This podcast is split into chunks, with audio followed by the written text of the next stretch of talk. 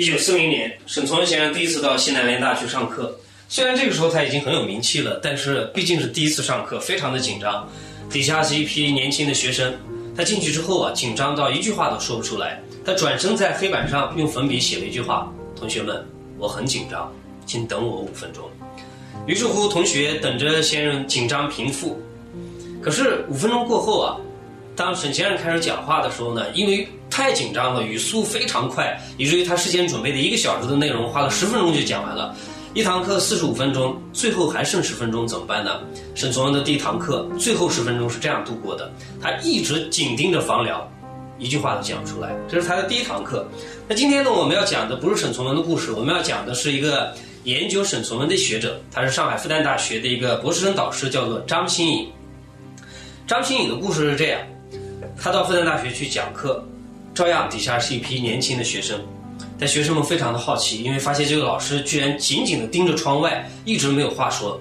过了半天，他缓缓地回过头来，跟学生们讲：“同学们，我悟了。”然后接着再讲他本来应该讲的内容。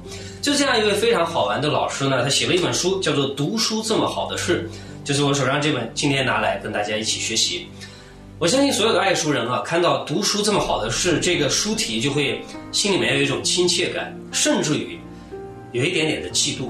因为有些时候啊，你知道，写一篇好的文章其实并不难的，但是给这篇文章配上一个相当的主题，呃，一个题目，或者给这本书呢最后敲定一个名字是非常难的事情。历史上曾经因为有一句话发生非常惨烈的事情，这样的案例。比如说，唐朝有一个诗人叫做宋之问。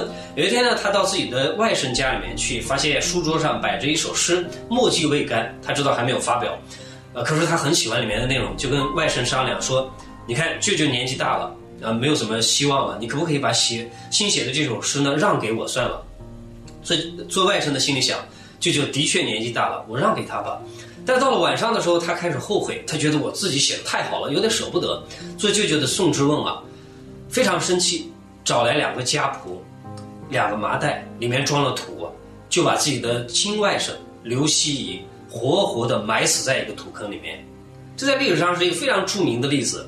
我们可能都忘却了他他们两个人曾经写过的其他什么诗作，但是一定还记得这两句诗，就是“年年岁岁花相似，岁岁年年人不同”。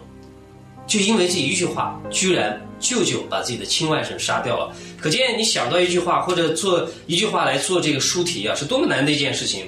呃，而读书这么好的事，实在太有意思了，太适合做一本谈书的书名了、书题了。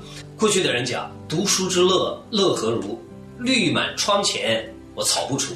就说读书快乐到什么程度呢？窗子外面，呃，绿树长起来，杂草长起来。已经窗台外面显得绿意盎然了，但是我忘掉把它除却，因为我沉浸在自己的内心世界里面。